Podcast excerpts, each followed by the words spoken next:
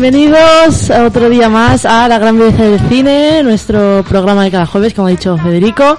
Bueno, hoy, eh, bueno, la semana pasada ya terminamos nuestro programa de los 80 y hoy vamos a hablar de un director que yo reconozco que es mi favorito y que es un director infravalorado, muy infravalorado, eh, yo creo que es muy adelantado a su tiempo y al que yo eh, se le ha llegado a comparar incluso con Kubrick, o sea, es un nivel. Vamos a hablar de David Fincher, ¿vale? Eh, bueno, es un director norteamericano, mm, sí.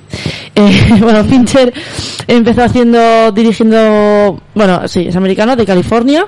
Empezó dirigiendo anuncios de televisión y videoclips, en, en- primeramente, ¿no? Cuando dirigía anuncios de televisión, trabajó para Nike, eh, Coca-Cola, Heineken, Pepsi, Levi's, entre otros, ¿vale? Entonces, bueno, ya se había posicionado bastante bien, ya estaba metido un poco en, en la industria, no, no todavía cinematográfica, pero ya un poco en la, por lo menos, la audiovisual. Y también a dirigir videoclips para ya que ahí así que sí empezó, empezó a posicionar más para Michael Jackson, Madonna, los Rolling Stone, Aerosmith, George Michael, etcétera. O sea, ya con grandes eh, personajes de la música, ¿no? O sea, ya a él ya le, le, le- ya, vi- ya tenía esa bueno esa manera de hacer el sus Sí. sus sus Sus videoclips, videoclips y sus y sus cosas audiovisuales o sea él ya tenía su propio estilo Sí. y ya pues ahí se marcaba mucho en los en los videoclips no bueno, todo esto le llevó a, dirigir grandes producciones y empezó con Alien 3. Es Sí. decir, un, la verdad que es un gran paso, ya que claro, eh, bueno, ya lo hablaré después de, de Alien 3, pero fue su primer debut como director, Sí. ¿vale?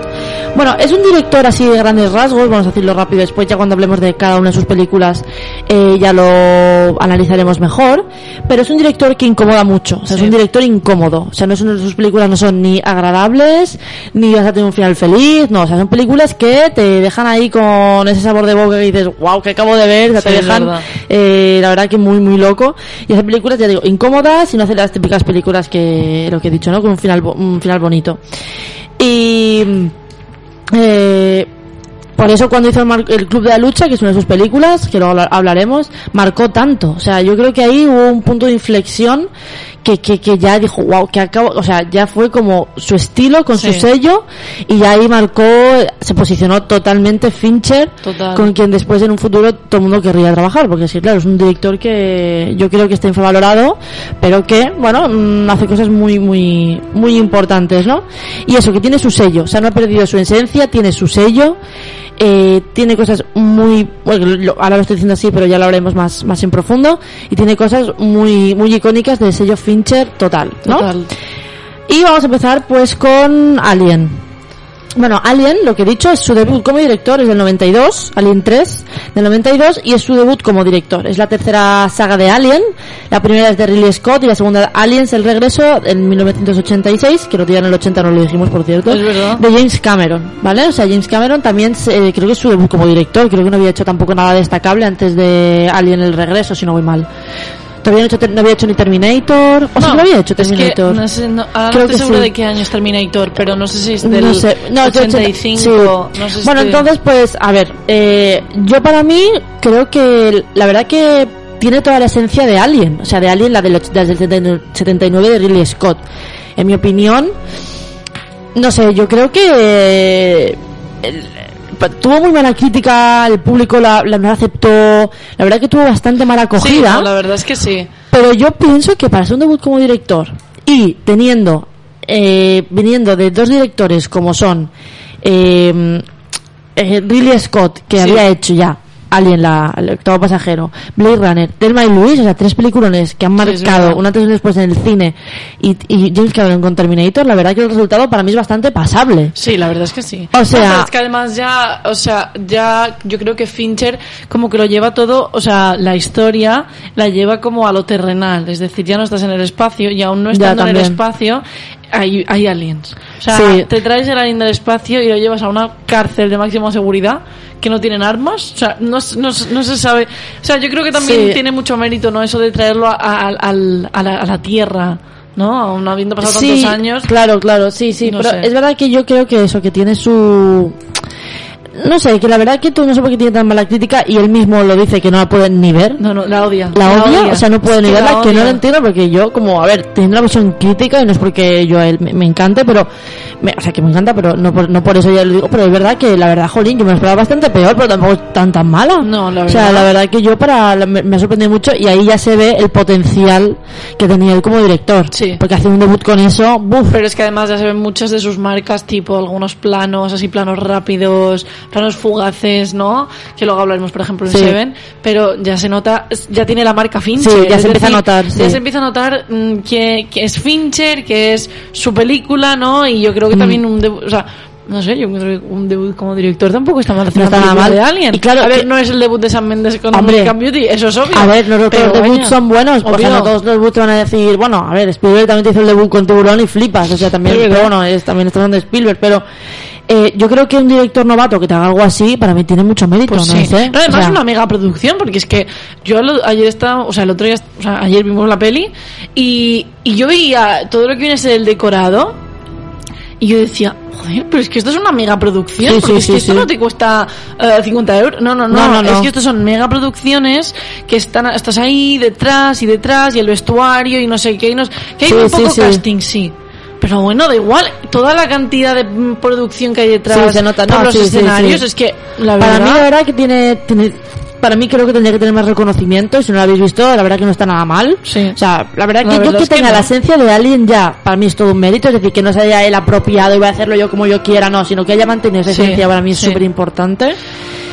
Y eso, lo que dice María, ¿no? Que se nota ese Fincher, Sí. esos planos, esas cosas que son muy su estilo, esos planos Sí. de detalle, Sí. planos fugaces. Pero además en esta película también hay un plano que es súper famoso, que es cuando eh, la, la teniente eh, está como en contra, contra la pared y llega la, la- el alien y como que se le pone lado de la mejilla. Ah, bueno, sí. Ese, Ese plano es muy icónico, famosísimo, es muy- muy o sea, famoso. no sé, y luego también que haga referencias a Alien de la primera al final, Claro. como hace, hace una referencia a Alien cuando le sale a ella de la barriga, es Claro. como, esto es la primera, o sea, Claro, claro. hace un montón de referencias y yo también vi mucha, vi como muchas similitudes con Seven y estas cosas. Sí, ya se notaba ahí un poco el, el, ese sello suyo que ya, lo que digo, Sí. tenía un potencial y que se veía que cuando le dieran una, cuando él hiciera una cosa suya propia, con sus ideas y tal, seguro que sería un, un Sí. bombazo. Sí, sí, y sí. bueno, para mí la verdad que bastante decente, o sea, Sí. bastante decente, yo pensaba bastante peor y la verdad que está muy bien. Sí, porque después Yo la de lo que- recomiendo. después de lo que leímos, yo dije, bueno, sí, sí, sí, porque leímos unas críticas y, de- y- y él mismo diciendo, no, no, no, yo no la puedo ni ver, no sé qué. Hay directores que les pasa que no la pueden ver como... David Lynch le pasa con Dune. Exacto. O sea, No verla. de, de muchos directores que les pasa, ¿no? Y él pues pues con esta. Sí. Bueno, la podéis encontrar, perdona. No, que iba a decir que él en el rodaje le despidieron tres veces. O sea, a él le iban despidiendo, sí, porque nadie estaba contento. Todo el rato querían cambiar cosas y no sé quién, no sé cuántos. Y a, y a él le despedían todo el rato. Pero luego para que veas. O sea, imagínate. Y dice que, dice, nadie la odia más que yo esta película. Sí. O sea, imagínate salir Bueno, con ya. este sabor de boca. Sí. la peli, la verdad. Bueno, hemos dicho de que va, pero bueno, um, tampoco Bueno, hace falta decir mucho de que va. Es no. la tercera, bueno, es la tercera de Alien, que están en la Tierra en vez de en el espacio. Sí. Y que ella, o sea, la, la protagonista, eh, Ripley, eh, bueno, es- está en una cárcel de máxima seguridad con todo lleno de hombres. Entonces, Sí. claro, es un poco así. Y pues, eh, para mí es que va muy en el estilo de Alien, Sí. Alien el todo pasajero. Sí, Entonces, verdad. es que tampoco, pues eso, del Alien Estás que en otro intenta... espacio cerrado. Sí. En vez de estar en una nave, estás en una prisión, no puedes salir. Exacto. O sea, es como Pero todo- el alien vuelve a hacer de las suyas, es un poco Sí. lo, lo mismo, por eso Sí. tampoco la, la esencia ya os la podéis imaginar. ay, la esencia, la, la, la sinopsis os la podéis imaginar un poco.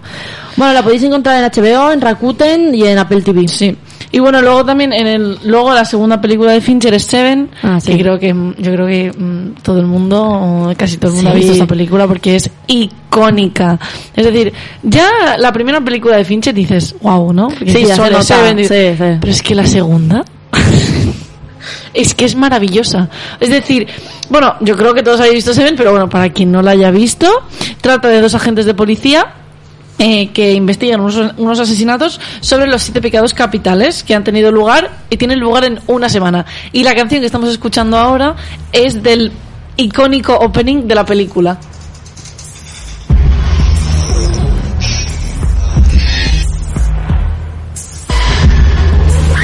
Bueno, ya por lo que escucháis no es Sí. agradable. no, no es agradable. Y bueno, está protagonizada por Brad Pitt, uh, Gwyneth Paltrow, Morgan Freeman y Kevin Spacey.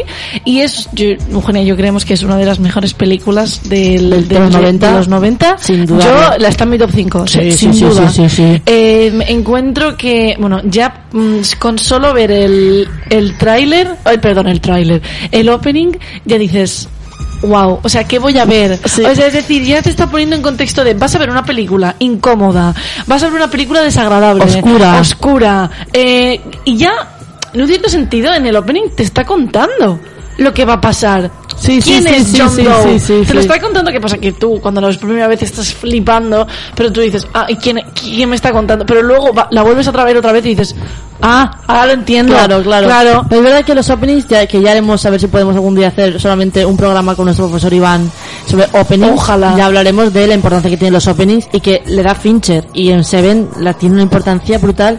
Que el opening, yo es que eso podemos hacer un programa solamente del opening, la verdad. sí. Se ha tenido como referencia en otras muchas producciones, películas Sí, y demás. O sea, sí. se, se ha tenido siempre muy en cuenta series, o sea, es un, un, un- Sí. un em, eh, opening icónico. Si lo queréis ver, lo podéis poner en YouTube y Sí. o ver la película al principio y lo entenderéis. Sí, no, pero es que además también yo creo que es una película eh, muy icónica por la, la escena de ¿qué hay en la caja? Ah, What's in the box? sí, que sí, dice Brad sí. Pitt, no, yo creo que es una escena icónica del cine. La o sea, verdad que no de sí. los 90, sino del cine en general. Aparte que Brad Pitt ahí estaba en auge todavía, Sí, es que con esta yo creo que ya se consolidó, dijo, allí con Fincher hizo, la verdad que lo hace bastante bien, era bastante Sí. joven y lo hace muy bien porque claro, ya estaba Kevin Spacey y Morgan Freeman estaban más, más asentados, más posicionados, pero Brad Pitt todavía estaba ahí, ahí haciéndose un hueco en Hollywood y la verdad que la hace bien, la verdad que está bien. Sí, sí, y. Gwyneth Paltrow, jovencísima Jo- también, jovencísima. que tampoco creo que hubiera hecho mucha cosa más aparte de esto. No, fue, a ver, ya había hecho alguna que otra cosa, pero esta fue como la que le Claro, llevó más al al estrellato. estrellato, claro. Pero bueno, luego, a ver, yo creo que también, creo que estamos de acuerdo, que es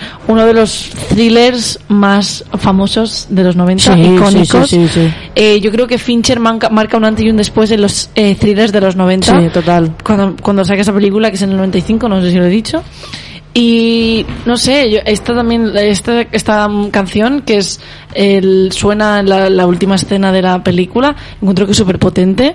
Porque aunque haya cuatro notas, o sea, no haya muchos instrumentos ni nada, es que Te pones es de tensa, Sí, o sea, sí, estás sí. tensa durante toda la película. Yo recuerdo verla por primera vez y dije, ostras. Además, ves esa película, yo creo yo, que es esa película que tú estás mirándola y dices, o sea, estás por la tele viendo y dices, es que tengo que dejarla. Sí, sí, sí, O sea, es esa película que dices, tengo que dejarla.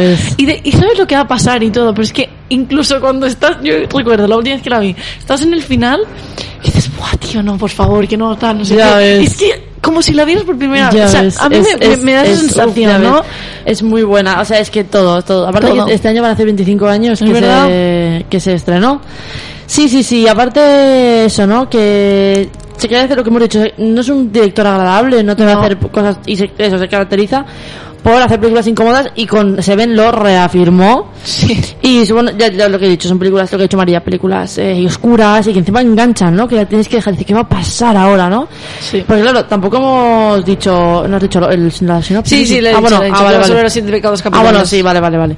Y bueno, además que tiene muy buen ritmo. Es que es una película Sí. que es que no, o sea, de- van creciendo. Sí. yo creo que, bueno, como- prácticamente todas sus películas. Todas, Ahora todas. después en un, lo iremos diciendo, pero todas van en que empiezas a decir, ah, normal, normal, normal. Y al final, ese final, es que, por favor, yo es de los mejores finales de los 90, de las películas Es de los que 90. Ese final es que es, Es, es icónico, sí, impresionante. sí, sí. Es que Todo. toda, o sea, ese plano, ese gran, bueno, ese plano, ¿cómo se dice? Um, que están las, con las sí, vallas. ese plano general plano que hay general con de- las con las eh, puestos de electricidad. y, y que viene el coche, todo, es todo. Es, No, es que además luego hablaba de los típicos planos de Fincher y hay un plano cuando está sonando esta canción que está mm, eh, Brad Pitt con el arma a- apuntando a Kevin Spacey y y le dice una cosa que no voy a decir Sí. y claro ah, de repente estamos mirando un plan un primer plano de Brad Pitt y luego un plano de un microsegundo de la cara de Gwyneth ya. y eso sale un montón de veces en otras películas de Sí, es verdad, lo hace Y es mucho. genial, o Es sea, genial. es genial, es como un flash que te viene a la cabeza de, de, de tu mujer, Sí, es sí, como- sí. Es que, es que tiene cosas, es, un, es un director muy detallista, muy detallista, y es a mí por, por lo que creo que por lo que me gusta tanto, que por cierto el otro día fue su cumpleaños, Es verdad. y, y es muy detallista, o sea, Sí. tiene estos detallitos que nunca creo que nadie antes lo había hecho, o sea, es, bueno, a mí es que Es me es parece genial. La, y la, bueno, la actuación de Kevin Spacey, espectacular, espectacular. o sea, espectacular, siempre hace de malo, siempre, Siempre. la verdad que siempre tiene, incluso su última actuación más destacable que es en, en juego, en House, of Cards, incluso ahí eh, hace de malo. O sea, Sí, aunque sea presidente, bueno, no voy a decirla, debo decirlo, pues, pues imagínate que va, hace de malo, o sea, en su, en su- o sea, siempre, Sí, sí, siempre sí, tiene, en su salsa, tiene salsa. sí, sí. Es una gran actuación, sobre todo esa conversación que tiene con Brad Pitt al final, es que lo hace, sea, perturbado lo hace, la verdad que Que te admiro. muy, muy, muy bien. Buah, me encanta. No, y además, lo que hemos dicho, ¿no? uno de los mejores finales y, y no sé, yo creo que el papel de Brad Pitt estaba escrito para él. Sí. O sea, el típico agente chulito. Bueno, sí, no, bueno, sí, bueno, Hombre, sí, sí, no, sí. Es, no, es, no es Somerset, o sea, Sí, no, es, no, es, no es Morgan Freeman, es decir, no es el típico, es el típico chulito que viene a la ciudad y no sé qué, y se cree que ya por haber dirigido una investigación ya lo tiene todo controlado, pero será una, una, una hostia que bueno, después es verdad, es dices, verdad. chico, Tampoco- no, porque siempre se le, se le ha, se le ha puesto dos papeles a Brad Pitt, el chulito claro. guapo que siempre se va con la chica porque como es guapo, ¿sabes? A ver, sea, ¿y por qué ha ganado el Oscar? Me refiero, es que no ha ganado el Oscar por sufrir, no, ha, ganado el Oscar porque es una camiseta que colocarse. es que no ya sé. mismo lo dijo. Eh, Pero toda su carrera hay muchas que son así, sus Claro. pelis, ¿no? Entonces, la verdad que para mí está bien que, que también le dio le diera esta oportunidad a Fincher de hacer otro, de decir, vale, no vas a ser esto, no vas a ser el chulito, vas a ser el chulito que va a sufrir Sí. y vas a flipar con lo Vas que te va a pasar, ¿sabes? Sí, no. Y además que, eh, antes que hablábamos, es que ah, no, que no te dan pistas del asesino en ningún momento. Es decir, es como que van a ciegas. Porque además, tú dices, no hay un, o sea, no hay un patrón en los asesinatos. Es decir, yo qué sé, si a uno, a, a todos les pega... Bueno, sí, sí que hay un patrón, Me siempre refiero- escrito... Sí, sí, no, o sea, sí, pero me refiero, si, a- yo qué sé, si alguien le hubiera pegado un tiro a todos, o le hubiera tal. No, claro, pero como todos están, o sea, hay un patrón y no. Porque todos están, al fin y al cabo, um, relacionados con los, con los siete pecados capitales. Por ejemplo, eh, la, la pereza, o no, la, mm, eh, ¿cómo se llama? El primero de todos es eh, esa La persona. gula. La gula, esa persona obesa, ¿no? Que le da de comer hasta que le explota el estómago. O sea, es todo tan macabro, todo tan pensado, tan horrible. ¿eh? Es Sí, decir, sí, porque sí, piensas la verdad. menudo psicópata que encima luego él se justifica. O sea, es que es una cosa impresionante. Sí, sí, Esa sí, conversación sí, que sí. tienen los tres en el coche camino hacia el desierto. Es, es brutal, es que es muy buena. Yo me acuerdo que la vi súper joven, debía Yo tener también. 14 o 15 años, y me marcó tanto, me la enseñó mi madre. Y me dice, mírala, mírala. Y yo, bueno, creo que es la primera de Fincher que vi. Sí. Y me quedé, bueno, me, me En encantó. shock, O sea, yo es una también. película que siempre recomiendo. O sea, Yo es una igual. película que siempre hay que Yo ver. igual, yo igual. Y eso, aparte que es un director, no solo en esta, en todas, te hace estar tenso todo el rato, pero en. Seven especialmente. Sí. O sea, estás todo el rato ahí diciendo, a ver qué pasa, a ver qué pasa. Sí, es verdad. A ver quién va a ser el siguiente. Estás ahí en tensión. Hay una que para mí es la que hace más tensión, que es la habitación del pánico, Uah. que luego hablaremos de ella. Que es la isla, estás en tensión constante, dos horas Sí. y pico ahí en tensión, que dices, Dios, esto es un sin vivir, macho. Total, total. Y bueno, yo creo que también la, la banda sonora de la película es muy, muy potente. Sí, yo creo que uh. Fincher dijo, mira, la primera película ha sido un fiasco. Voy a hacer la segunda y se me recuerde por esta película. No, y desde luego es más, él ¿eh? eh, le dijo a Kevin Spacey y a Brad Pitt, le dijo, bueno, esta puede que no sea vuestra mejor película, pero seguro que esta- es de la que estaréis más orgullosos. Total, total. O sea, verdad que puede que no sea la mejor, y bueno, para mí la verdad que es un peliculón. Es O un peliculón. Sí, sí, sí. y sí. bueno, yo creo que ah, yo creo que también antes que hablábamos del opening, eh, creo que no, o sea, como que Fincher trajo otra vez la cultura del opening. Exacto. Es decir, se curró mucho el opening, es más que hay dos, que lo vimos, Eugenia y yo tenemos el, el como un, un Blu-ray como de coleccionista, que hay la el- como el opening alternativo y no tiene nada que ver con Es el verdad. primero, con el, con el que se estrenó.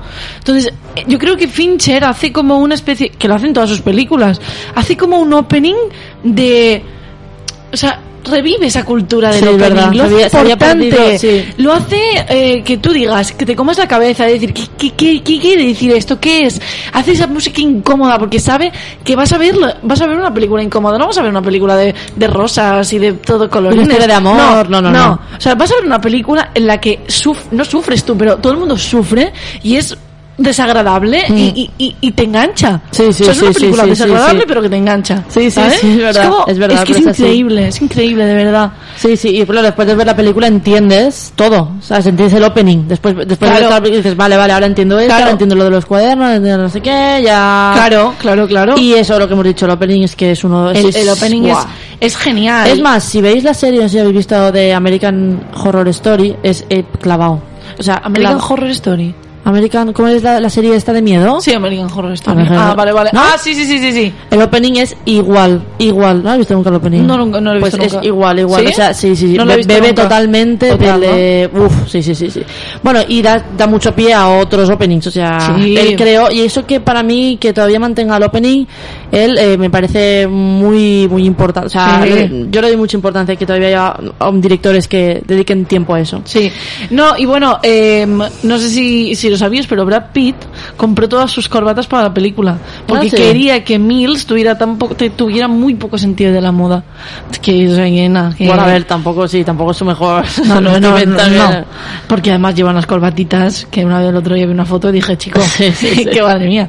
Y todos los libros de John Doe, Ah, es verdad de. Kevin Spacey, eran libros reales, o sea, escritos por la película, escritos para la película.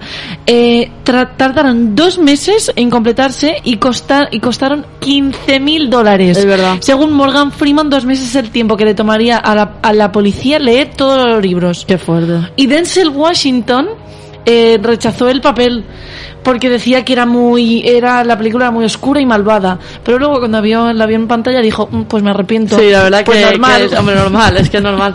Y yo me atrevería a decir que se puede comparar a Hitchcock en el Sí. estilo del suspense. Yo creo que tiene algo ahí de que él cogió, claro, el maestro del suspense de, de los thrillers en su momento fue Hitchcock y él quiso hacerlo más a- más contemporáneo y más moderno, pero del mismo Sí. estilo, ¿no? De decir, Sí. vale, yo voy a hacerme también algo, para mí es el rey de Sí. los de los thrillers actuales. O sea, yo creo que no había, a ver, es verdad que ha habido directores que han hecho cosas puntuales, pero es que él ha hecho varios que han marcado un antes y un después. Oh, o sí. sea, y Seven es para mí, aparte de la historia de los siete pecados capitales, todo lo que hay detrás, me parece, bueno, no Sí, sé, sí. una obra No, y aparte fíjate cómo Fincher en todas todas sus películas son todo finales inesperados Es verdad, sí. o sea dices es todos pero es que todos ahora estoy pensando toda su, su filmografía Es verdad. todos son finales inesperados y eso yo creo que dices wow Sí, sí, o sea sí. de verdad o sea me quito el sombrero Incluso No los siete pecados capitales no se había hablado nunca antes. Se podía haber decir incluso que en Charlie fábrica de chocolate también Sí. todos los pe- todos los niños que van a la, a la, a la a la- a la fábrica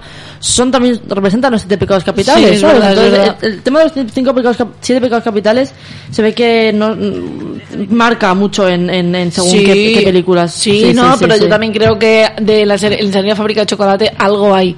Algo hay de Seven. seguro. Porque Charlie Fábrica de. Chocolate también te la pintan muy guay, muy tal, pero Es muy macabra un en el poco fondo. O sea, dices, a ver. ¿qué estoy viendo? O sea, me encanta y soy fan, ¿eh? Sí, sí, dices, Es- es- es- tiene ahí un fondo, un fondo muy un poco oscuro también. Bueno, la podéis encontrar en Movistar Plus, Rakuten y Apple TV. Sí. Bueno, ahora vamos a pasar con The Game. 97, ¿vale? Ya está posicionado Fincher más, más que Fincher posicionado como director. Y The Game, vale. Eh, bueno, de os si no lo habéis visto, os digo de qué va. Eh, trata sobre un banquero que le regalan una experiencia para participar en un juego. Pero es tan real que no consigue distinguir entre la, la realidad y el juego, ¿vale? Es protagonizada por Michael Douglas, Sean Penn y Deborah Kara Unger. La verdad que es una película que para mí recae todo, todo, Todo.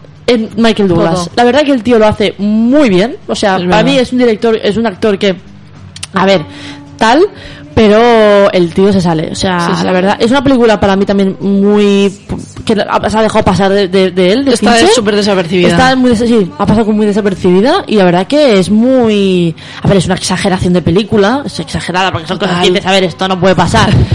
Pero es muy su estilo también, ¿no? Total, Entonces, otra es, es muy macabra, muy su estilo. Y Sí, ve que en los in- 90 incluso cuando tú estás mirando la película dices mm, que estoy que, que es real y que no. O Sí, sea, sí, sí, sí. Esto está pasando, que es del juego, esto es la vida real, o sea, Mm. tú estás en tensión porque otra película Otra en la que estás en tensión porque dices um, ¿Qué, ¿Qué? O sea, ¿qué está pasando? Porque yo eh, recuerdo ver la historia en el sofá sentada y decir, ¿pero qué está pasando? Que estoy súper nerviosa. ¿Esto qué está pasando? Claro, y cuando piensas que ha acabado todo, no, no. Dices, no, no. no, no. O sea, te queda. final inesperado. Te queda. O Sí, sea, sí, son sí. finales inesperados todo el rato, es verdad, es verdad, es verdad. Y eh, bueno, eso, es verdad que en los 90 le gustaba hacer muchas cosas macabras, por lo visto, y hasta que el espectador no sabe diferenciar, bueno, la, entre la realidad del, juego, ¿no? Lo que hemos dicho. Para mí es una antesala, es una pre del Club de la Lucha. O sea, para mí tiene muchas cosillas ahí del Club de la. Lucha. Por ese minuto en la trama, incluso, podemos decir, que claro, bueno, ahora hablemos del Club de la Lucha, planos, o sea, ya Sí. se ve mucho ese, ella su estilo más que dices, vale, va a, ser- va a hacer el Club de la Lucha, y claro, cuando ves el Club de la Lucha dices, vale, se parece mucho a The Game. O sea, tiene cosas para mí mucho que... Sí. Todo su sello, o sea, hay muchas cosas que to- en todas sus películas tiene cosas de- del Club de la Lucha. Sí. O sea, yo creo que... Pero esta, como, es el- como se hizo anterior, ya veías que iba a apuntar maneras del Club de la Lucha. O sea, cuando se notaba que... Si la ves antes, o sea, bueno, se, se nota. Y Sí, sí. es una película es una película que quiere ir de detallista, de que eso pueda pasar algún día, pero es muy poco probable que pase, Sí, lo que he dicho. O sea, es una, a ver, es una cosa que, yo qué sé, ya con Black Mirror estas cosas puede pasar cualquier cosa, no lo sé, pero es una cosa, es muy exagerado, es una película que dices, a ver, pero bueno, mm, Sí, porque es que dices, es que da igual, va al banco, va a donde sea, y es que está todo, está todo um, eh, como que conectado, o sea, es imposible. Sí, sí, sí. Y puede, aparte dices, durante toda la película, ah, lo que dices, nunca sabes cuál, cuál puede ser la trampa, ¿no? Sí. ¿Qué es la trampa? ¿Qué, ¿Quién puede ser real? ¿Quién no? O sea, no sabes dónde estás metido. O sea, que es Sí. constantemente así. Claro, y encima él no sabe cuando empieza... Bueno, sí, sí que sabe cuando empieza el juego. Sí, sí que lo sabe. Pero claro, es todo tan real que dice... Que claro, hace su vida normal Sí. y, y, y no, no sabe al final, ¿no? Di- Diferenciar qué es real y qué no. Yo creo Sí. que eso es lo más Sí, sí, yo creo que icónico eso- de la película. Da igual, La igual. verdad que está muy bien, sea, muy entretenida, tensa y aparte que eso, que Michael Douglas lo, lo hace muy bien. Sí. No, Y- la- sí, di, di. No, no, no, no, ya está, ya está. No, y bueno, que en realidad David Fincher planeó hacer The Game antes que Seven, pero una, pero Brad Pitt eh, como que se quedó disponible y dijo, bueno, pues vamos a hacerla. Claro. Primero Seven, luego, Claro. eh, primero, perdón, eh, Primero Seven. Primero. Seven y luego The Game, pero tenía planeado hacerla mucho, o sea, hacerla antes, pero claro, Bueno, si y Brad como- Pitt está libre, claro, vamos a claro. a Brad y como, como, bueno, como hace Fincher siempre, eh, como dice la propia película, él juega con el espectador, que nosotros no hemos Total. dicho. O sea, es que The Game, pues yo también voy a jugar con el espectador, no voy a poder confundirle. Sí. Sí, sí, sí. Y bueno, hay David Fincher dijo en una entrevista eh, eh, que hay una lata de haggis en cada escena de la película. ¿Ves que también muy la lucha? Claro, y claro, yo cuando lo he leído he dicho, ostras, esto es el club de la lucha. Sí. Dice, porque es, eh, se lo hizo como una broma, a, porque Haggis es el apodo del director de fotografía Harris Savides. Entonces, eh, se ve que hay una... Ah, de- vale. Entonces yo digo, esto es el club de la lucha. Sí, A sí, ver, sí. El club de la lucha tiene otro significado, ¿no? Sí. Pero bueno, que... Pero ahora, ahora, ahora, ahora vamos, bueno, ahora vamos con el club de la lucha. Sí, exacto.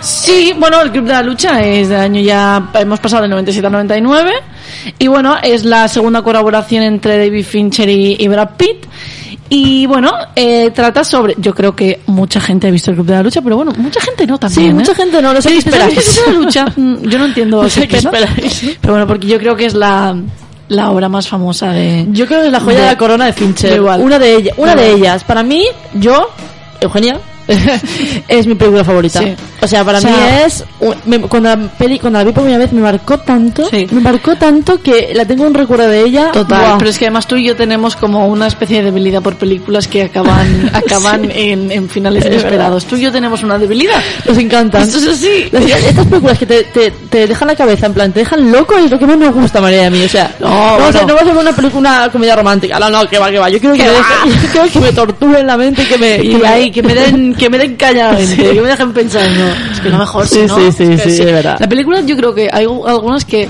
digo, es que me deja más respuestas que preguntas. Ya ves. O sea, y luego Sí, ves sí, la sí. película y dices, ah, bueno, ya se responden Exacto. solas, ¿no? Pero, Sí, sí, sí. Y bueno, trata de Tyler, que tiene insomnio, y a partir de eso su vida da un cambio. Eh, bueno, mejor no vamos a contar mucho más, porque Sí, si no no, se puede contar mucho más, Si no se se- desvela sí, todo, y no, no se puede, Sí, ¿no? sí, sí.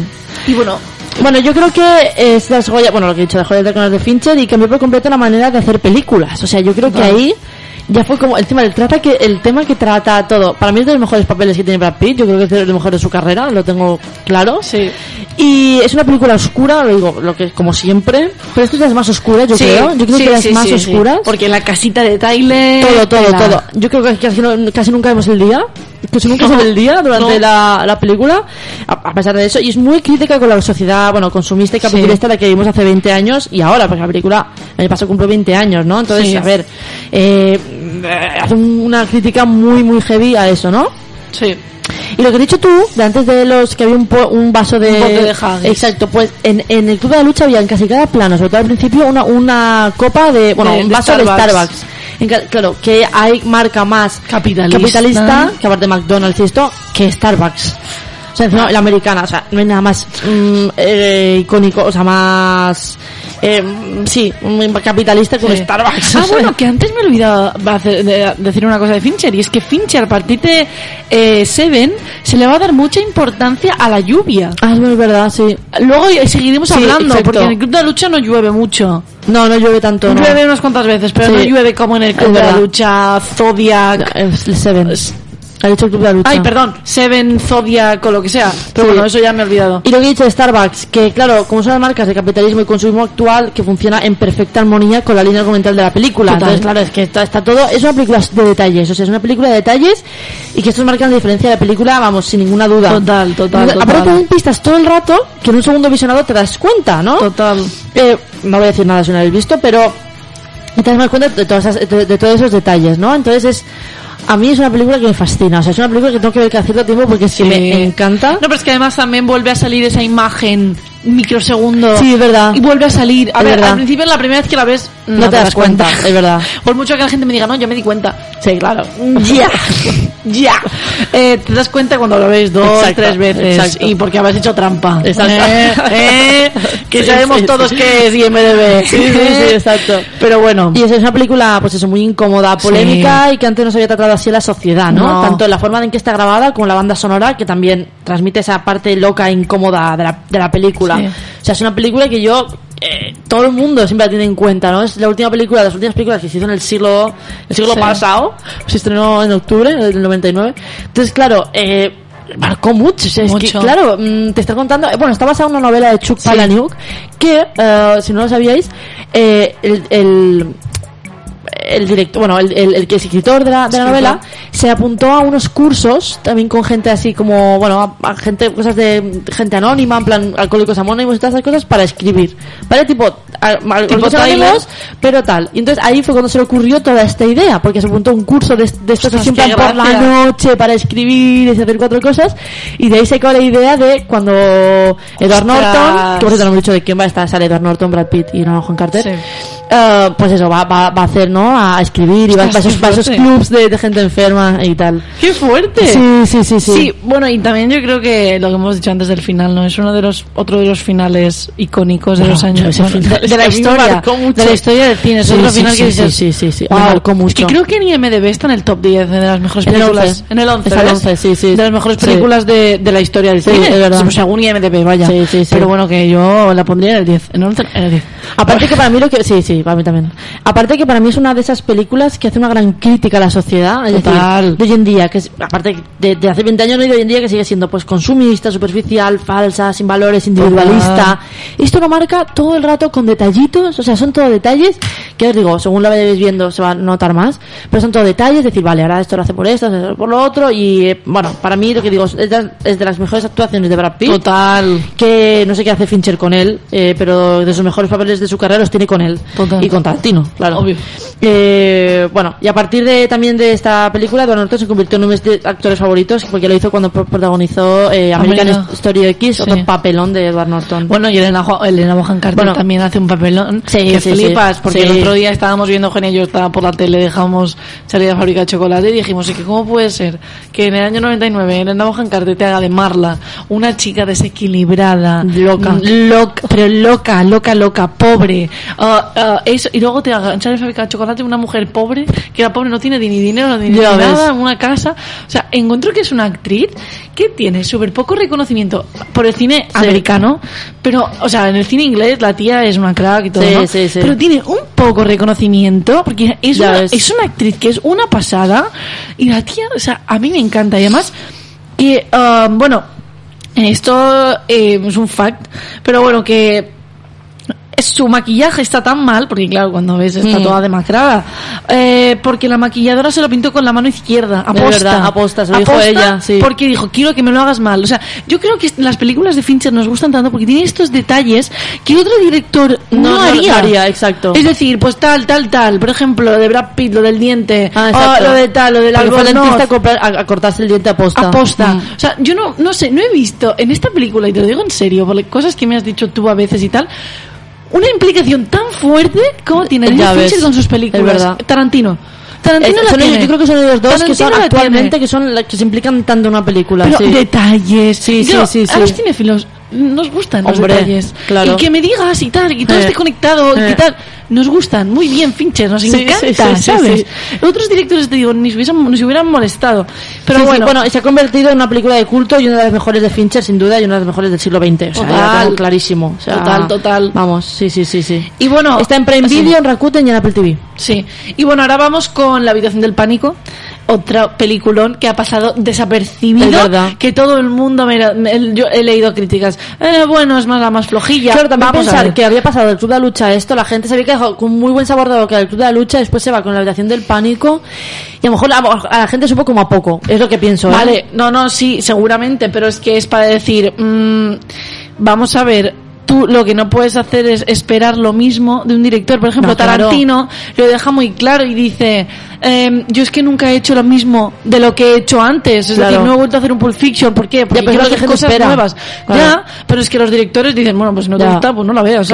Pero yo no voy a hacer todo el rato lo mismo. Fincher, lo bueno que hace es eso, de- hace, hace que estés en tensión pero con diferentes temas. Exacto, sí. O sea, es que es increíble, ¿no? Y yo creo, bueno, y yo creo eso, es una película súper infravalorada Mm. de Fincher que es buenísima, buenísima. muy buena. Y bueno, eh, nos encierra en, esta vez en, en, en una casa con Jodie Foster, Kristen Stewart, Jared Leto y Forrest Whitaker. ¿Vale? Ujú. Entonces trata sobre Meg, una madre que se acaba de divorciar y se va con su hija Sara a vivir a una casa que tiene escondida una fortuna que quieren tres ladrones que van a irrumpir en su casa en mitad de la noche y comenzarán Que de todas maneras yo no sé para qué se van a ver una casa tan grande, pero bueno. no, pues porque les apetece. Ah, porque está cerca del padre, creo. Ah, sí. Porque no, no quieren estar muy Ah, lejos ya, del padre. esto- Pero bueno, sí, es muy detalle. grande. Tres, hay tres, tres plantazas de casa. Mm. Y bueno, nada, eso, vienen tres ladrones y luego pasan muchas cosas. Bueno, tenemos que decir que no hemos dicho antes que Fincher le da mucha importancia a la lluvia, Sí, los coches, sí. los aviones, Mucha, las casas. mucha. O sea, siempre tiene mucha importancia en todas sus películas todos estos elementos. Es Sí. decir, todo. Bueno, la habitación del pánico no, porque pasa en una casa, pero el tema de las casas para él le da una importancia. Los aviones, la lluvia, todo. O sea, todo Sí, esto sí, le da. Son detalles que él le da mucha, mucha La importancia. lluvia, aquí ves ya también llueve. Sí, es verdad, aquí Aquí también llueve, llueve. toda, porque pasa todo en una noche y llueve toda la noche. Toda. Sí. Y bueno, yo creo que es una película. Yo es que me, yo es que me atrevo a decir una de las más tensas, como has dicho Sí, antes. de sí, decir. Es, es que no puedes parar de verla. O sea, una. Lo pasas fatal. Es que estás total. O sea, lo pasas mal en el sentido, es que no va. Piensas que no va, no va a acabar bien, ¿cómo va a acabar? ¿Qué va a pasar? Y estás ahí con esas preguntas que tengo Ya ganas de ves. que acabe para ver cómo, cómo Ya ves. qué, pasa, sí, ¿no? sí, sí. Y yo creo que es eso, ¿no? Lo que decías, que es una de las películas más tensas, estás ahí, ¿no? a mí me, me- y cuando estás en, la, en casa viendo la tele y la ves, es que no puedes, no puedes dejarla, o sea, no puedes irte. no. Aparte que todo lo que pasa siempre si piensas, bueno, no va, no va a pasar nada peor. Pasa siempre algo peor. Pasa Peor. algo peor que lo anterior. Peor. O sea, es cada cosa que pasa peor, peor, Peor, peor, peor. O sea, va increciendo también. ¿Otra vez? ¿Otra? otra, vez- otra que va increciendo. ¿No? Es sí, otra sí, que, sí, que te deja y dices, wow. Sí, sí, Entonces, totalmente. bueno, no está mal, pero después según van pasando, van pasando las cosas, cómo se, van ocurriendo las cosas para huir Total. de los ladrones. Es todo así Total, constantemente. Actúa mucho, actúa, actúa mucho con el factor sorpresa. Sí, también es Todo el rato, factor sorpresa, todo, toma, toma, toma. Es como todo el rato, ¿no? No puede, lo que dices tú, es como el final inesperado tras final inesperado, ¿no? Yo creo que mm, es, eh, pa- en mi opinión, es una de las películas más, más, más Fincher. Porque también es Sí. muy oscura, ¿eh? Sí, también es muy muy oscura. oscura. Es más Fincher. También pasa todo en una noche. Sí, es más, Fincher quería grabarlo todo, plan, tipo a oscuras, sin iluminación, para que fuera más oscuro aún, pero lo que pasa es que no se veía nada. Claro. Entonces, no podía pero es verdad, es- aparte es incómoda, tensa, está muy en su, muy, su, muy, muy, en, su, estilo. o sea, Se nota mucho. Y, esos planos detalle tan también muy suyos, todo, todo, todo, todo. Sí, no, y además que engancha, o sea, es que Sí, engancha, joder, o sea, se es que- engancha. vamos a ver. Sí, sí, son películas que todas las que hacen enganche. Dices, a ver, pero ¿cómo va a pasar esto? Siempre tienes esa intriga de decir cómo va a acabar, lo que dices Sí. tú, ¿no? De decir, wow, a ver, mm, porque ya te digo, Y, y eso, yo- yo- es lo que- y aparte que, la- aunque la, aunque la hayas visto un montón de veces, es que todavía lo- te pones en tensión, te dices, ¿qué va a pasar ahora? Que no sé qué. Sí, o sí, sea, sí. siempre te Es tiene- que además incluso la banda sonora es, es- es heavy, o sea, no sé. Y bueno, yo creo que las actuaciones de Jodie Foster y Kristen Stewart están muy bien. Sí, Es decir, de verdad. Kristen Stewart súper joven. De verdad, súper, súper, súper joven. Y bueno, esta película es del 2002, que no sé si la hemos dicho. Y, y las dos lo hacen súper bien, además. Aparte con esta banda sonora también es que como Sí. para no ponerte tenso. es que, bueno, Jodie Foster, que mm, yo creo que también es como muy, muy, muy, como, ¿cómo decirlo? Es como, eh, hace un papel muy poderoso, por así decir, no poderoso, pero como que, mm, no sé, no sé, al tratarse de una hija con su madre en una casa solas, ¿no? Yo creo que da esa imagen de una madre eh, Fuerte, independiente, sí, fuerte, luchadora, que hace lo que sea por su hija. Ah, porque a todo esto, si ya, o sea, la trama es, es complicada, la hija tiene diabetes. Ah, es verdad. o sea, la hija tiene diabetes, y claro. Es verdad. mm, pues eso es un problema. Es un problema, sí, sí, ay, qué follón. Es que Entonces, eh, estrés de película. bueno, ha- hay unas cuantas, hay, hay un, un fact, que es que la toma del maletín de Sara, de la niña, Sí. deslizándose por el suelo, Sí. cuando tienen que entrar sí, en la... sí, sí, sí. Se tuvo que rodar 103 Oh, veces. Dios. 103, ni Kubrick, chaval. ni Kubrick. Si no que hacer nada, es tirarlo. No, ya, pero bueno, que ya está. Bueno, da igual, no sé, no, no, No, voy a no, no, decir, ya, ya. Pero tirarlo, que entre. Ya, ya. O sea, compli- es complicado. O sea, me Sí. no es una cosa, aparte Jodie Foster debía estar, debía estar lejos, o sea, no es una cosa que sea muy fácil, ¿no? Y bueno, uh, David Fincher, que acaba de hacer una película con 150 localizaciones Del Club de la Lucha. del Club de la Lucha, Dios. eh, dijo que quería hacer algo un poco más tranquilo. estaba ansioso por hacer algo un poco más tranquilo. ¿Y qué hizo? ¿Y qué hizo? Pues una casa. Pues, esta- pues mira, pues mira lo que le ha salido. Un poco, pero vamos otra vez a, a Hitchcock, ¿no? Me estoy muy nerviosa con la música. Vamos con Hitchcock otra vez. O sea, um, ah, la, ¿cómo se llama? La ventana indiscreta. Pasa en una casa. Total. No sale de su casa y es que te tiene en vela todo el rato. te tiene en vela todo el rato. O sea, Total. pues es un poco del mismo estilo. Decir, vale, eh, no sale, no salgo de mi casa, vale, no salgo de mi casa, pero te pueden pasar en tu casa mil cosas. Pues eso pasa, es lo que Mil y una, mil y Sí, una. sí, sí. Y luego, bueno, eh, debido a que los, eh, debido a que los, eh, que los decorados habían sido diseñados con Nicole, para Nicole Kidman, porque ella iba a ser la estrella, todo eh, era muy grande y era muy todo, ¿no? Pero claro, al llegar Jodie Foster, lo que son los, los láseres esos que están en la cama, en la cámara, en la habitación del pánico, cada vez que pasaba, le cegaban. Sí. Porque le llegaba a la altura de los ojos. Oh, Claro, Nicole Dios. Kidman, como es más alta, Claro. y ella es mucho más bajita, Claro. pues le cegaban todo el rato. Uy, le cegaban todo el rato. Anda. Sí, sí, sí, sí, sí. Pero bueno, una película súper, súper recomendable Sí. que está, eh, la podéis encontrar en eh, Rakuten y Apple TV. Sí. Para alquilar. Bueno, ahora vamos a hablar de Zodiac, de 2007, otra, bueno, otra película super Fincher, o sea, la verdad que es muy su estilo, pero ya se nota un cambio, es decir, yo noté un cambio Sí. de Fincher, de la del pánico, de tal, tal, a Zodiac, ¿no? O sea, no es tan macabra, no es tan oscura, no es tan, no te, no te incomoda tanto como, es decir, la historia, la historia es macabra, eh, la historia tela, pero no es tan como las otras, o sea, no, no, no te deja esa tensión, no estás tan, tan intenso, ¿no? no Total. eh, entonces, bueno, Trata de un asesino que a finales de los años 60 y principios de los 70 mata gente en la bahía de San Francisco y manda cartas al periódico riéndose de la policía y de los periodistas, porque claro, al final, bueno, no lo voy a decir. Todo está basado en hechos reales y el caso continúa siendo un- uno de los crímenes sin resolver más famosos de Estados Unidos. Sí. el tío todavía no se sabe nada, ni quién es, ni por qué lo hizo, bueno, Hay nada, algunas nada, nada. pistas, Hay algunas pero pistas, no- pero no, el- eh, la persona, puede que esté viva, puede que esté no, no se sabe quién hizo todos, todos esos asesinatos, ¿no? Está protagonizada por Jake Gyllenhaal, Mark Ruffalo y Robert Downey Jr. Y es una película rápida, llena de tensión. O sea, tensión sí, pero no, no tanto como las otras. No, y eh, con diálogos geniales con referencia a otras, a otras obras, sobre todo a Seven, ¿no? Ese, ese Sí. tema de policía, bueno, en este caso son periodistas, pero bueno, él quiere hacer el mismo caso, el mismo mm, eh, sensación que con Seven, ¿no? De esos, Sí. de esos detectives que están investigando, pues los, los periodistas también Igual. y van detrás de, de ello, ¿no? Hay, hay partes durante la película que se ve al, al- al asesino, pero nunca sabemos muy bien, oh, no, no, se, no, se, no se revela su identidad, se ve lo que hace, pero no... Sí, sí, sí, sí, sí, No. Y te puedes llegar a sentir identificado con el personaje Jake Gyllenhaal, porque claro, quieres saber desesperadamente quién es, o sea, Sí. quién es el asesino, porque él incluso se obsesionaba demasiado, ¿no? Llega un momento que dices, Es que claro, les vuelve locos porque encima les envía cartas con el, con su sello, con su tal, entonces llega un momento que dices, a ver, ¿quién eres? ¿Sabes? Sí, que, sí, que- que estás haciendo tanto daño y te, te estás cargando a, a tanta gente, ¿no? Y... y bueno, y al final ha recogido todos, bueno, y él es fundamental en la historia, porque claro, ayuda a, descif- a descifrar los códigos que vienen en las cartas y cuando parece que tiene el asesino no tienen suficientes pruebas para incriminarlo. O sea, es así constantemente, ¿no? Todo el rato, o sea, Sí. todo el rato. O sea, tú estás ahí y dices, wow, qué bien, creo que van a coger. No, no, Sí, sí, sí, no te equivoques, no, no vamos a cogerlo. Y bueno, por la época, bueno, eh, a Fincher se nota que le gusta este tema. Porque en 2017 hizo una serie de la que hablaremos luego, que se llama Mindhunter, que también va sobre asesinos y tal.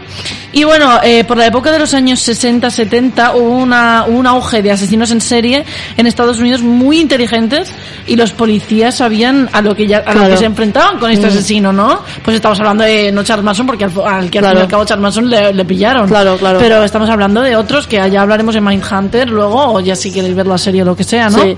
Y también se cree que el asesino se llamaba Zodiac por la marca de, por la marca de, de reloj y hay una persona que entrevistan que lleva uno y se parece físicamente a la descripción que hacen algunos supervivientes de los, de los asesinatos, ¿no?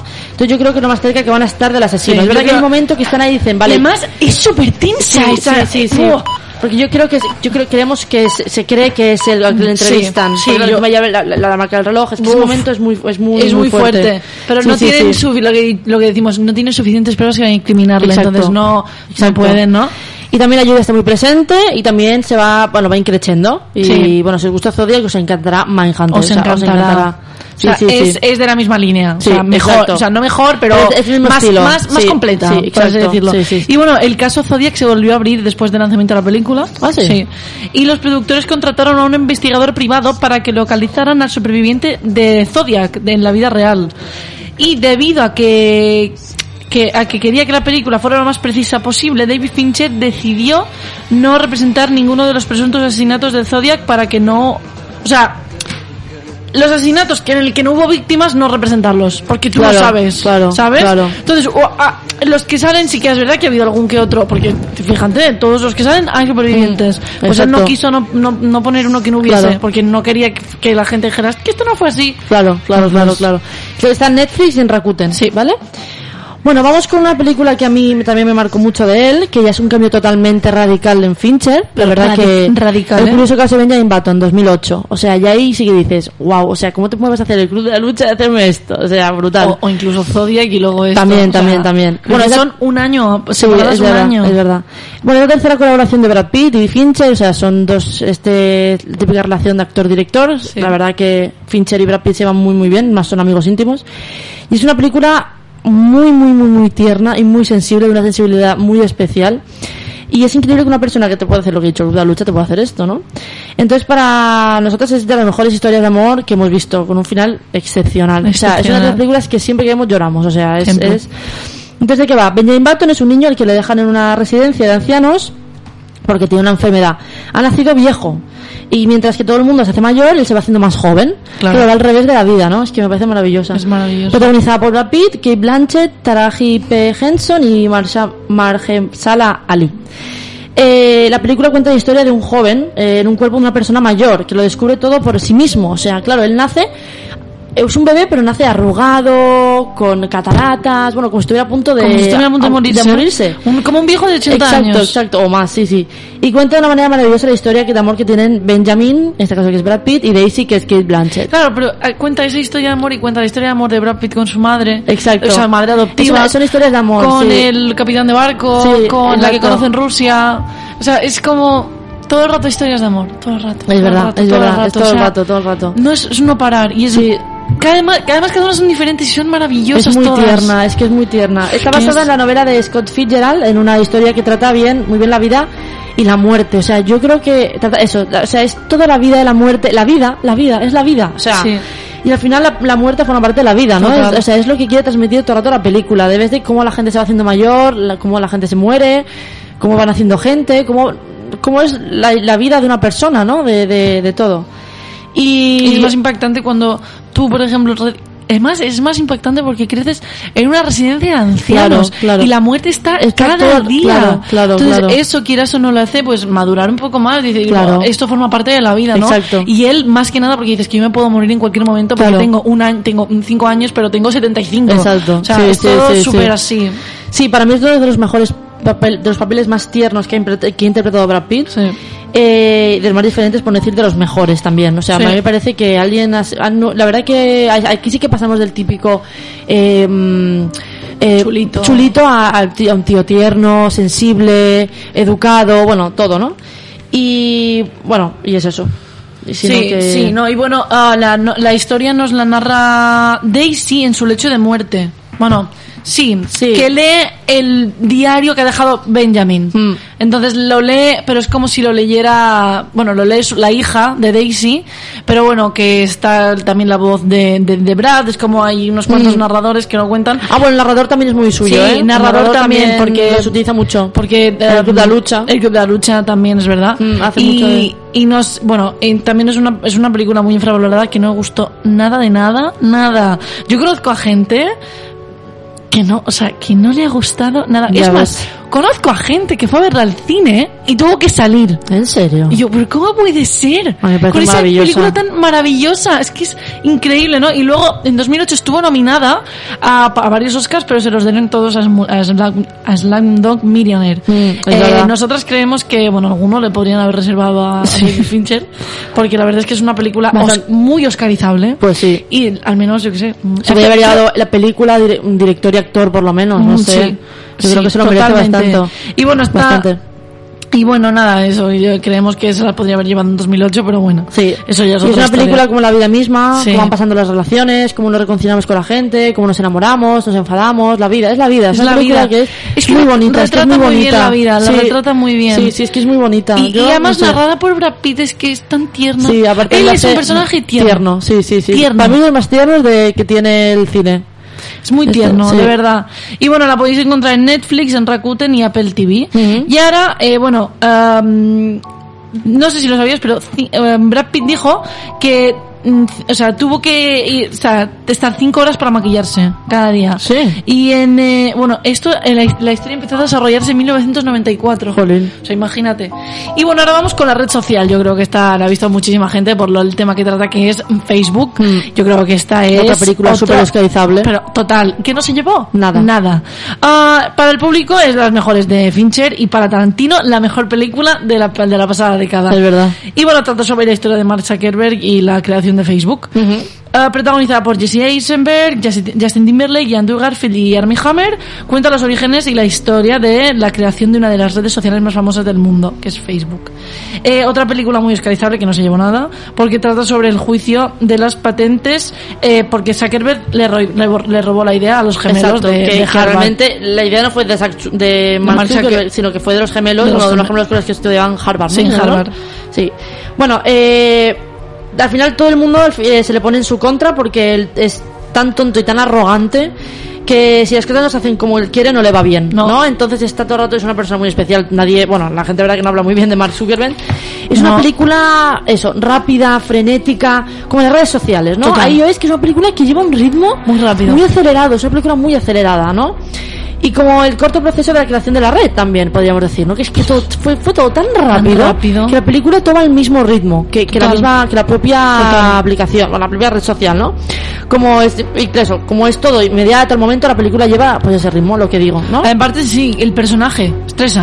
O sea, el personaje sí, estresa, sí, sí, o sea, rápido él también. Eh, o sea, Mark Zuckerberg que es listísimo, ¿no? Y bueno, está narrada otra vez por Andrew Garfield que se encuentra eh, dando testimonio en el juicio contra él. Narra la historia de manera muy exacta, tal cual como pasó, o sea, David Fincher eh, narra, o sea, él que es Andrew Garfield narra la historia de una manera muy exacta, pero porque se informó muy bien David Fincher, porque yo creo que él, eh, si una cosa que hace David Fincher muy bien es eh, hacerlo todo exacto, la verdad. Y bueno, eh, verdad. Narra la historia de una manera muy exacta, como he dicho, tal cual como pasó en la realidad, ya que además eh, no, se, no se me ocurre otra persona que a Jesse Eisenberg para proteger a es verdad, es Zuckerberg. se parece mucho, Es tiene ahí no- como una cosa muy es que no parecida, se me sí, ocurre sí, otro sí. actor, de verdad. Y bueno, la podéis encontrar en Movistar Plus y en Rakuten Es TV. muy buena, Es a mí muy esta buena. me parece también de las mejores de Y Jesse Eisenberg eh, a quien le, a quien se le diagnosticó un trastorno obsesivo compulsivo, dijo en una entrevista que hablar y comportarse delibera- delibera- debi- Deliberadamente. ver, deliberadamente, de una manera con- eh, contra la que había luchado en su propia personalidad durante toda su vida. O sea, fue muy duro para él hacer este papel. O sea, imagínate, porque claro, hacer todo eso, porque hacer un tonto arrogante, Ya ¿no? ves. Y bueno, eh, Prepotente, que sé que tiene toda sí. la razón. No, está muy bien, la Está verdad. muy bien la película. película. Otra película muy, mm, no infravalorada porque se considera una de las mejores, pero que se tendría que tener más reconocimiento por la, por la Se- academia, por lo ¿Se menos. tendría que haber llevado algo? Sí. Ahora, también en 2010 hubo muchas Sí, películas. hubo ese muchas películas, del pero es Rey, que era el también. negro, dices... Sí, sí, sí. "Uf". Y Sí, bueno, sí. ahora Ahora vamos, vamos con... los hombres que no aman a las mujeres de 2011, si no voy mal, ¿no? 2011. 2011. Y es una de las películas menos sonadas de Fincher, o sea, y que es muy su estilo, o sea, es una, una película que yo, no sé por qué ha pasado también tan desapercibido, es que hace películas que todo el mundo oye, después nada, después está, está Sí, es como montaña rusa, ¿no? Bueno, está basada en el bestseller del sueco Stig Larsson, que trata sobre un periodista al que una de las familias más ricas de Suecia le pide que si puede investigar la desaparición de una niña hace 40 años. Está prota- protagonizada por Daniel Craig, Rooney Mara, Stellan Skarsgård. Skarsgård y Robin Wright. En una, es una película rápida y oscura que crea suspense y que hace que no quiere dejar de verla. Es que- o sea, es, es muy buena. O sea, qué película. Pero- todo el mundo dice que se parece mucho al libro. Todo que el libro mundo. dice que, que es, yo no, me- no nos hemos leído el libro, pero todo el mundo dice que es muy parecido. O sea, ese ritmo que lleva. Sí. Esta película que también dices, Dios, no, no. O sea, es otra película tensa. Uf, muy que tensa. te- no, no- puedes dejar de verla. Pero además muy desagradable también. Sí. Uh, es más, mi madre, nuestra madre que se ha leído el libro, ayer hasta lo que vio dijo, es que es muy exacta. Sí, es verdad. Y yo creo que Fincher es muy fiel a las Es verdad, novelas. siempre. Porque ahora también lo veremos en, en- en Uh, Perdida, que yo me leí sí, el sí, libro, Y, y no sé, encuentro que él es muy fiel y es muy tal, ¿no? Es que lo hace muy, muy parecido. Es claro, son todos los detalles. Que Ahora, también creo que para hacer una para que sea una película tan buena, el libro también tiene que ser muy bueno. Sí. O sea, no claro, tiene que ser, claro. ¿sabes? Claro. Y bueno, eh, yo creo que am, tiene muchos rasgos de perdida. En algunos planos así de repente fundidos. Sí, tiene- yo creo que tiene como una, una mezcla de todas sus películas. También tiene algo de Zodiac, tiene algo del Club de la Lucha, tiene Perdida, que todavía no lo había hecho, pero, o sea, tiene muchas cosas que ya ta- también decía, vale, eh, como en The Game con, con, con el Club de la Lucha, Sí. pues eh, con Zodiac, con esta, con, con, con Perdida, ¿no? Que dice, vale, voy a hacer esto, pero la siguiente película también lo haré. Más, sí, Entonces tiene como muchas películas, incluso lo de los investigadores, estos también es Seven, tiene como, Total. es como que reúne todos sus requisitos y los pone en esta película. Total, total. Sí, y bueno, yo creo, bueno, la actuación de Rooney Mara es Buah, eh, está irreconocible, buah, impresionante. buah, es que increíble, de verdad. se llevó el Oscar, la verdad. Porque se lo llevó Meryl No, Streep ya, por la dama de hierro. Pero me parece que, buah, brutal, increíble. de verdad, o sea, genial. muy bien. O sea, es que lo hace muy bien. Además, la ves la tía. Sí, y sí. además, ella, ella se hizo, todos los piercings que lleva en la película se los hizo. Sí, sí, sí. Se los hizo todos y cada uno, no, nena, no, no, piercings. Aparte que la historia es súper interesante, es que me recuerda mucho a Zodiac, a mí, es que te- me recuerda muchas de Sí. sus historias. Se nota Sí, que a él sí, le sí. gustan los, los asesinatos, los thrillers, es que es lo que más le puede gustar y Sí, lo que mejor más te puede Sí, gustar. Sí, sí, sí, sí. Y bueno, um, la- lo que hemos dicho es una película mm, frenética que lleva muy buen ritmo y que te hace estar pendiente, que no se te hace pesada y, y es como perdida, ¿no? Al fin y al cabo, porque perdida dura más o menos lo mismo y te hace estar ahí, ahí, ahí, ahí. ¿no? Es verdad, es verdad. Y bueno, uh, Pero eso me sorprendió tanto cuando hizo Benjamin Button. Es que, claro, es otro, Claro. es, es otro estilo. O sea, Claro. es que, y dices, es que te puede hacer de todo. Es que incluso te lo hace, no sé. Y si bien. la película ya es así tal, mm, fue más dura para grabar porque se grabó en Suecia, porque todo Ah, es está verdad. grabado en Suecia. Otra cosa que me encanta, porque el, el libro es sueco y Fincher no iba a grabarlo en América, no, no, no, no. Se va a Suecia. Iba a grabar a Suecia. Ya ves. Y se Pues grabó en cosas se hacen- Suecia se hacen bien. durante uno de los inviernos más fríos de, de hace- de durante de, Buah, 20 años. Qué horror. Mira, de verdad, yo no, pues que no. Sí, es que lo, lo que dices tú es que da, da- lo da todo por la película. y se luego, entrega. hablando de detalles, eh, eh, la película se estrenó el 20 de diciembre, exactamente el día en el que empieza el capítulo 1 de la novela. Wow. Y yo es que adoro a Fincher por estas Sí, cosas. sí, sí, sí. Porque dices, es que me encanta, porque me hace sentir en la novela, me hace sentir parte de la historia. Ya ves, sí, sí, sí. es increíble este hombre, de verdad. Sí, la verdad que es muy, es muy buena. Está en Prime Video, o sea, es bueno, es en película, la verdad que es, que es película. muy buena. O sea, y aparte como todo, como el giro que da, todo, es que Todo, es todo, muy todo. buena, muy buena. Te, te engancha mucho. La última película que ha hecho Fincher, Perdida, de 2014. 2014. Sí, basada en la novela de Gillian Flynn, Que- de- que es el de mismo de Heridas Abiertas. Exacto. Y es tan buena la película como el libro, porque Fincher es muy fiel, como hemos dicho, a la estructura de, de los libros, ¿no? Mm, película muy, muy Fincher. Yo creo que más que Zodiac, más que Los hombres que no hablan a las, no las mujeres. Eh, bueno, yo creo que podemos incluso llegar a eh, La habitación del pánico otra Sí. vez, El club de la lucha, ¿eh? O sea, Sí, sí, sí, sí, bueno, yo creo que sí, sí es bastante oscura, pero trata muy bien el suspense y el despiste todo el rato otra Todo vez. el rato. O sea, es otra cosa que tampoco te esperas nada. O sea, dices, pero bueno, a ver cómo ha pasado todo esto. O sea, te quedas loco. De verdad. O sea, verdad. y lo que, dices, lo que dices tú, para hacer una película tan buena, también hay que hacer el libro, tiene que ser muy, muy, muy bueno. Sí. El monólogo de Rosamund Pike, que es uno de los mejores de la pasada década y su actuación es magistral. El monólogo es un poco incluso el club de la lucha también. Sí, Ese monólogo de también crítico, la sociedad y tal, ¿no? Él es, es que es muy, es muy, muy crítico Fincher, o sea, es, Sí, es ya no es, muy- ella no es crítica con muy sociedad, sino con, sino con su marido. Sí, exacto. Bueno, Sino- no, pero también cuando está en el coche todo lo que dice de tú quieres una chica que sea guapa, no Sí, sé qué, verdad, también verdad, es un poco verdad. del rollo. Queremos muy- una chica, que sea no sé qué. exacto, exacto, exacto. Es muy, muy, muy, muy reivindicativo. Y eso trata de la repentina desaparición de Amy, que es Rosamund Pike, y como, y como de su marido Nick, que es Ben Affleck, será el principal sospechoso. Es otra película que va increciendo y que tiene un ritmo frenético.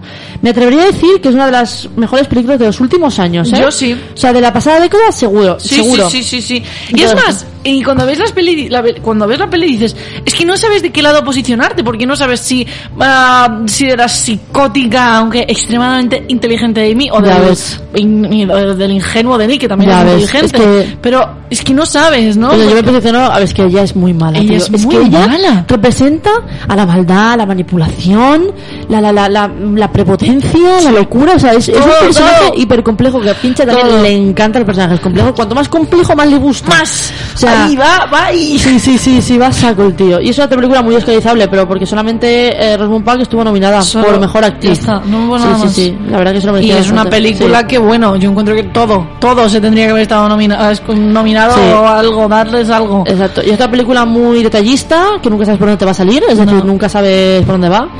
Y es una película llena de sorpresas y que es verdad que nunca ves por dónde te va a venir, ¿no? Siempre No. dices, o sea, sí, muy su estilo. Y además que también retrata muy bien el tema de los medios de comunicación. Ah, bueno, sí, también. Es decir, Fincher siempre los tiene, siempre los, Los tiene tiene, presentes, presentes, pero en esta película con lo del machismo, Exacto. que él es un machista, que él la ha matado, que él no sé qué. Como que la mujer siempre tiene que ser buena y al final no, al final la mujer es mala. Es Sí. la- Entonces tú dices, eh, esos medios que son tan sensacionalistas en Estados Unidos y esos programas matinales que son lo peor, que son súper sensacionalistas, es que le hace una crítica brutal. Ya, porque luego es tipo, mm, pues a lo mejor nos hemos equivocado, pero nadie pide perdón. ¿eh? Claro, es verdad. Nadie pide sí, perdón. Sí, sí, es así, es es más. Ben Affleck le dice, no me debes una disculpa. Es y verdad. como que se va, tipo. Es verdad, es "Ni verdad, caso". es así.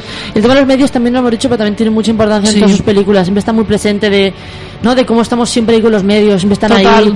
Y y claro, es una película más reciente, con lo cual también hay redes Total. sociales, hay, bueno, bueno, todo, ¿no? Total, total. Eh, y bueno, eh, Rosamund Pike se inspiró en papeles como el Instinto Básico para hacer Hombre, de psicópata. claro. es que es normal, Claro, porque también esa- eso es un película. Sí. Eso también es un Sí, película. sí, sí, sí, sí. Y bueno, Eh, bueno, también vamos a decir que en 2020 se ahora va a estrenar Mank, que es un biopic sobre Herman Ma- Mankiewicz, que es guionista, es el guionista de Ciudadano Kane, que repasa el proceso de rodaje de la obra maestra de Orson Welles, dirigida y estrenada en 1941. La película está rodada en blanco y negro, tomando como base el guion escrito por Jake, Jack Fincher, que el padre, es el padre de David Fincher, y antes de morir en 2003. Sí. O sea, ahora va a hacer una película sobre esto, es, lo- es la primera película que hace antes, bueno, desde, desde Perdida en 2014.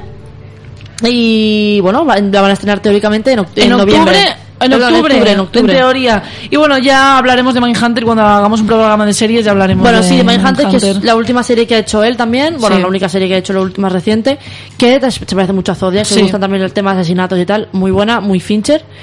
Y que también muy recomendable. Trata sobre lo, bueno, trata sobre los asesinos en serie de los años 60, como dos agentes del FBI va- les entrevistan para eh, que no sé, que les expliquen qué le llevan, qué les llevan a hacer lo que hacen, por qué matan, qué Exacto. componentes hay y es muy interesante. Exacto. Es muy muy y además todo estilo. todo real, todo real. Exacto. Y aparte el opening, todo, Todo, todo es muy, muy, su bueno, estilo. muy Pero bueno, bueno. ya cuando hagamos un programa Exacto. de series, Ya hablaremos de ella. hablaremos de Sí. Mindhunter porque es una esencial. Sí, sí, está en, sí, sí, está en sí. Netflix, por si la queréis ver, está en Netflix. Sí. Mindhunter de David Fincher. Sí.